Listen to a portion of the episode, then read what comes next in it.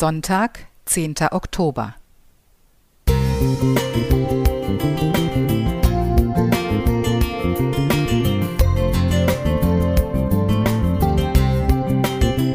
Ein kleiner Lichtblick für den Tag.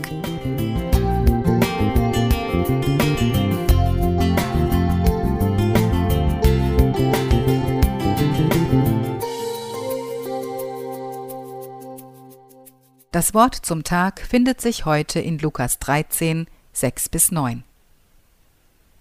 Es hatte einer einen Feigenbaum, der war gepflanzt in seinem Weinberg, und er kam und suchte Frucht darauf und fand keine.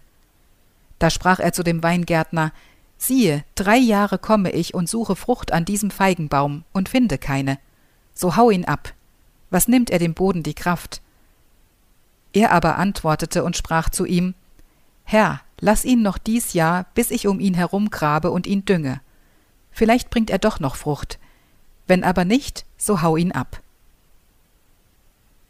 Ein Weinbergbauer schreitet durch sein Land. Er zupft hier ein totes Blatt ab, richtet dort eine Rebe wieder auf und prüft den Wachstumsfortschritt seiner Pflanzen.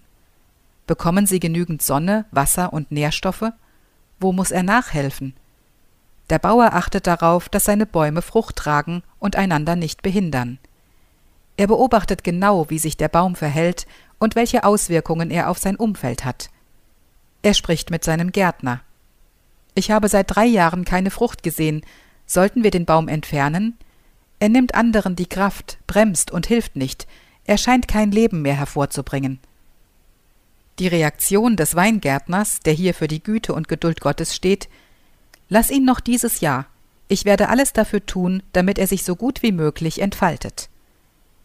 Welch eine Dynamik strahlt aus diesem Gleichnis. Kraft, Wachstum und liebevolles Kümmern. Eine Wohltat, wenn ich mir vorstelle, dass ich selbst der Feigenbaum bin, der ein paar dürre Jahre hinter sich hat und keine Frucht mehr bringt. Trotzdem setzt sich jemand für mich ein und hilft mir zu wachsen.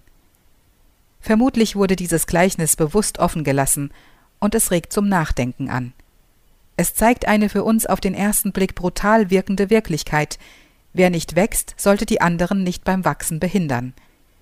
Das Gleichnis zeigt, dass es richtig ist, wenn man für Klarheit sorgt, ungesunde Strukturen beendet und klare Entscheidungen trifft, um Raum zum Wachsen zu ermöglichen. Immer mit Blick auf den Baum, der Hilfe benötigt, aber auch die anderen nicht aus dem Blick lassend, die durch den unfruchtbaren Baum behindert werden könnten. Lassen wir uns durch die Güte Gottes, die hier im Gärtner deutlich wird, helfen und düngen, so dass wir fruchtbar werden und auch unser Umfeld von uns profitieren kann. Jessica Schuldka Musik